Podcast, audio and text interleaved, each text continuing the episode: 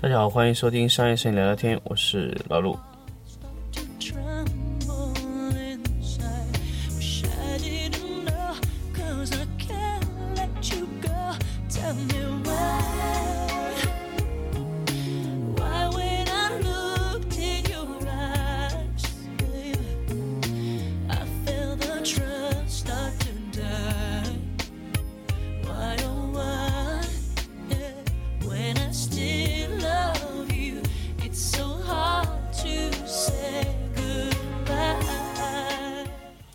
欢迎大家继续收听商业摄影聊聊天的节目。那么我们这一期来跟大家说一个影棚管理的话题，确实有很多时间没有跟大家聊这个话题了。这个板块内容呢，其实当时想开辟给各个影棚管理的一些负责人啊、老板啊，包括影棚的摄影师的组长去听这个节目。那么我们这个时候来跟大家聊一下影棚的工作流的管理。影棚的工作流呢，其实我们在控制图片、控制整一个影棚的整一个流程化的管理上，我们是做的非常非常细的切分。比如说图片从接收到图片的任务信息，到呃派单，到呃摄影师接收，然后他去找陈列，或者说化妆师，或者说找呃模特，或者说去接各种任务的完成度，然后我们再把这个图片完成以后，交给修图师去修完，修完以后再由摄影总监确认图片以后再发出去。那么这是一个整套的工作流的管理。那么其实我们发现这个地方是有什么问题呢？因为在这个环节中有非常非常多的人员，导致这个流程在运作中很容易在各个流程之间出现问题。那么你的团队对于这个工作流的确认是不是 OK 呢？呃，我记得我记得之前有一个影棚问我买工作流，就是我我和他说了一点是什么呢？我说我的工作流卖给你，你没用，为什么呢？比如说我有一套完整的 EHR 的系统，或者说 EIP 系统，非常好，做的非常好，有有订单结算，有流程管理，有时间管控啊，有各种各种的功能，我卖给你。比如说我卖给你，呃，五十万、六十万这样卖给你一套系统，那么你拿去能用吗？你不能用，为什么呢？因为重要的不是流程是什么，重要的是你这个公司里面能不能适应这套流程。也就是说，流程是一套硬件，那么你的人员去配套这个硬件才是它的软件。那么也就是说什么呢？我在公司如果真的要去做这个流程化的配置，首先最重要的一点是什么呢？首先最重要的一点是我先要把这套流程，也就是说这套系统软件做完。那当然，这套系统软件我指的是刚才我说的硬件的那种东西，就是你的呃 EIP 可以支持我这样操作，比如说点单到派单到模特预约这些功能全部在订单上可以看到实现，可以到每一个人的环节上。那么这个是第一步做要要要做到的。那么第二步呢，就是我的人员必须按照这个要求去配置。那么也就是说，我在修图师环节、在陈列师环节、在摄影师环节各个环节里面，都必须要有人去适配到这个不同的工作点，然后让去做这个事情啊。那么，呃，具体呃怎么样让他在每个工作点上都能得到呃非常好的还原？那么需要我们的工作流在每一次的操作上得到一个非常准确的还原。也就是说，这个人在这个制度里面他能做什么？我们必须要由一套制度来约束这个人去做这个工作流里的事情啊。所以，影棚的工作流完全是硬件和软件的结合，人员和流程的配套，人员和设备的对接，所有的一切东西都是在于人和人之间的关系做成的。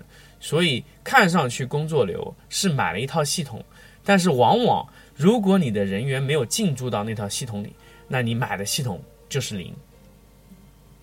我记得有非常多的公司，他去给呃咨询类的公司，比如说管呃企业管理的公司，他去帮企业去整理这样的呃这些功能，或者说是呃甚至说是有一些啊、说是有做了二三十年的摄影经验的一些摄影师去帮一个影棚去调整，根本就调整不好。为什么？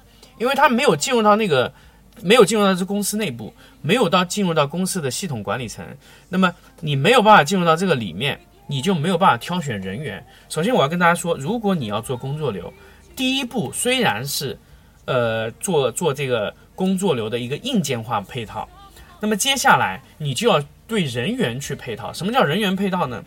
因为原有的人员可能不一定适合用你这套制度，那么你要用一套完全新的人员去匹配这个制度，包括你的薪酬体系、你的提成方案、你的提成和呃基本工资的比例，还有你发放的时间啊、工资、工资整一个的这个公司的运作流水，还有你的整个现金流的情况是不是够安全，完全需要你在前期做好预算，甚至你对全年都要做测算。保证你的基本工资在闲时不亏，保证你的提成在忙时也不亏。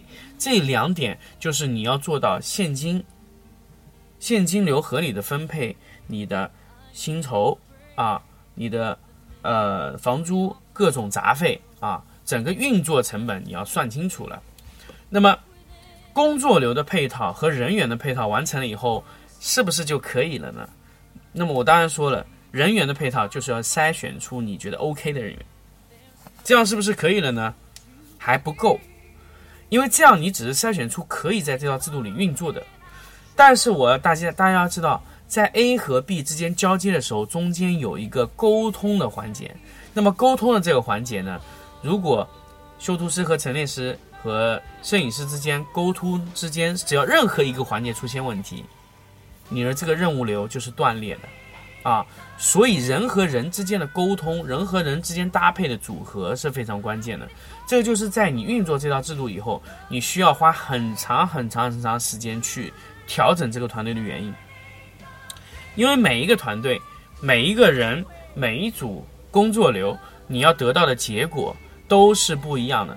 但是你每一个人员在工作的时候，那个衔接都必须是一样的。那这就是你的团队、你的工作流的韧性度好不好，是需要考验的。还有你这个薪酬的分配的时候，到底是几比几比几分配，也是需要你想的非常清楚。那么这个就是，呃，你们在做薪酬体系啊、人员分配、工作流安排、人员和人员之间的沟通衔接的环节上，就全部做好啊，你需要考虑的一些问题。那么我刚才说了，人员配置、流程化、人员和人员之间的交接解决了以后，是不是整个都 OK 了呢？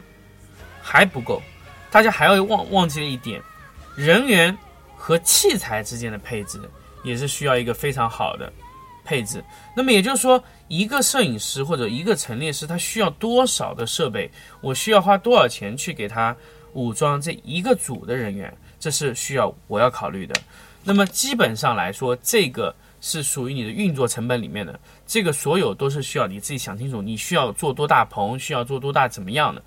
还有每一年你对设备的预算，你需要合理的掌握。那么如果摄影这个行业设备是在这样的情况，也就是说，如果你的设备每年如果说在你的业务量不增加的情况下，其实你每年。新采购的设备的量是非常非常有限的，大部分的费用是用在那些耗材、维修、维护这些上面。那么一些不正当的破损，当然是应该由使用人本人去做这个成本折算，而不是由影棚来承担相应的费用。那么影棚只需要做的是什么？给他一道设备，让他使用这套设备去产生价值就 OK 了。那么。比如说，我们在一个投资了三百万到四百万左右的设备预算的一个摄影工厂里面，我们要不要增加这个设备？我们一定要考虑设备的折旧性啊。那么我们怎么考虑呢？比如说一台五 D 四，比如说我们一台五 D 四买来是一万六千块钱，那么我比如说假设这台相机可以用四年，那么一年的折算成本就是四千块钱。那么镜头，比如说我买了一个。二四七零是一万一千块钱，比如说这个镜头我也能用四年，那么这个镜头的一年折算成本是两千五百块钱，也就是说我一年的一台设备，它一年的折损费用就是六千五百块钱啊，我们一定要考虑这个。如果第二年我增加了设备，也就是说我增加了一套新的设备进来，啊，也是按照这样折算。但是如果这个设备没有到呃这个寿终正寝的时候呢，就不是到四年以后呢，就是说你前面的费用还是全部需要承担的。那么再回过来说一点，如果你的设备庞大到一定程度，你的维修费用也会直线上升。所以我们在后期，比如说我们增加任务量和增加设备之间，我们需要找到一个合理的平衡点，不是我们每一次扩大规模都可以赚到相同的钱。大家知道，因为你的运作规模一旦变大了以后，虽然你的业务承载量变大，但是你要想象，如果本来四个人可以解决四点五个任务，你去用五个人再去解决四点五个任务。那你的成本是很亏的，因为你根本就是多付了零点五的费用啊！大家知道这一点，所以要不要加人，要不要加设备啊？一定要考虑到你的任务支出性。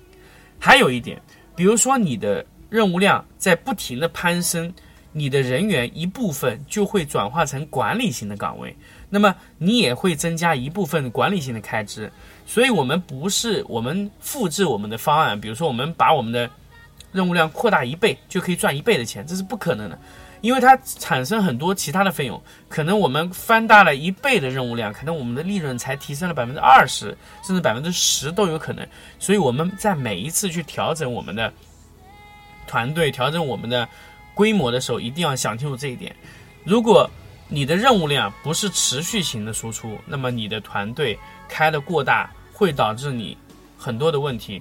甚至我们可以做合作型的团队啊，因为现在老陆已经在开始做合作型的团队的开发。就比如说，我们任务量吃不掉以后，就会交给一部分合作团队去操作，或者合作团队给到我们相互合作。比如说，我们有五六个团队，各自能承担。那，比如说我这个团队爆仓，我就可以让另外团队帮我去解决一部分的问题。这个就是我们在多个团队之间协作的情况。各自分担各自区域的一些任务量，这就是我们后期要考虑的一个问题。还有一个问题，我在刚刚说工作流的问题上，场效率也是我们要考虑的问题。那之前我在福建泉州的一个呃影棚负责人，他就是太多太多的场地，导致使用率很低。那么他场地的平摊费用一开始他是不介意的，但是到后面你发现永远都是用不上的场地，那么这一部分场地完全可以。收回甚至出租，各种形式都可以。所以，呃，我们在利用场地这个维度上是最难处理的。也就是说，我们场地宁可以小起以大收啊，从小的开始做，做到一定程度不够了，我们再去扩大一点点，扩大一点点。所以，我们运营任何的影像工厂都要小规模、小规模的扩大，不要大规模的扩，因为大规模的扩往往容易出现问题。尤其是影像这个图片工厂这种问题，比如说你突然扩大一倍的工作工作量，你就扩大一倍的场地，这是风险是非常大的。我们完全可以使用轮休型的，就是说这个场地结束以后，马上轮换其他场地，尽量去消化这个东西，甚至我们用租用型的场地去解决一段时期的问题。那么如果说长期保持这个状态的话，我们可以略微的控制在一定程度上面。所以我们的场地永远是。工作的符合最高符合是多少呢？比如说场地是四，那么你永远的符合都是在四点五到六之间。如果超过六，那你就要扩大到，呃，六啊。那么也就是说什么呢？比如说你的场地可以承载四组同时开设，但是你接可以接六组。那么如果你的场地可以接六组，你可以扩九组，基本上是一点五倍的最大承载量。你不要完全把场地啊。买百分之一百，就是你九个任务用九个场地，那这个是非常有大大的问题，因为你有时候填充不到九个任务，那么你必然有场地是空闲的，所以场地一定要紧凑啊，紧凑以后呢，你整一个的，包括你的管理成本也会降低。大家知道，比如说你有六个团队，你场地非常大，你在管理这些团队的时候，你在分派任务的时候。都会管理成本会直线上升，但是你的场地如果变小了，那你的管理成本也是向降低的。所以你明明不需要九个场地，那么你六个呃六个场地就可以解决的任务，那么你的管理成本会直线下降。如果你的场地已经分为好几个影棚了，那么你一个人管理是肯定不够，你需要增加更多的管理人员，那么管理成本会直线上升。这就是整一个影棚在工作流上控制的所有维度的一些要考虑的点。但是这些考虑的点，我们怎么把它融合呢？那这个完全是一门非常非常大的学问。那我只是给大家建议，你如果在管理你的影棚的时候出现问题的时候，你可以从这几个维度去考虑。但是这几个维度能不能解决你所有的问题，你还是需要斟酌，因为每个问题和问题之间都是相关联的。比如说你的场效低和你的人效低都是相关的，人效低有时候反映出来你的场效也会非常低。如果你的场效低，人效但是很高的，说明你的承载量太小了。如果你的场效很高，但是你人效很低，那说明你的人太多了。所以各种情况。就会出现在你整个场地上，啊，所以我们各个各个地方一定要考虑到的所有你的问题在这里，还有你的成本发放、你的薪酬体系、你发多少提成、要不要设底薪，都是你需要考虑的点。还有底薪设多少啊？底薪如果设低，设的太低，那么空闲时刻摄影师会不会离职？这都是你需要考虑的问题。这些问题在这个节目中我无法解答你。甚至你在后面的节目我也解答不了你，因为这完全都是一种，呃，管理上的一种经验。那当然，如果你们需要我给你咨询的话，你完全可以加入商业摄影聊聊天的公众号来联系老陆，也可以帮你解决问题。好，那么这期节目呢，就跟大家分享到这里。那么，嗯，后期因为因为刚刚结束了这个南通的 workshop，那么后期会不会办 workshop 呢？我们。会在我们的公众号里面发布消息。那么，如果想要报名的，呃，可以在后台给我留言，甚至在节目里给我留言，也都是没有问题的。那还有一个呢，就是最近确实这个，因为忙这个线下课程的事情呢，确实，呃，上次那个刘永四的那本影像、影视这个这个光线这个书啊，我们也没有解读了。那么，等我空下来以后，我会继续给大家去解读这本书。那么，还是以付费节目形式，因为。我记得好像解读到第五章，那么后面就是完全是，呃，各种实力操作的一些，呃，课程的。那么我我们等空下来会给大家继续来做这个事情。好，那么这一期我们就说到这里，我们下期再见。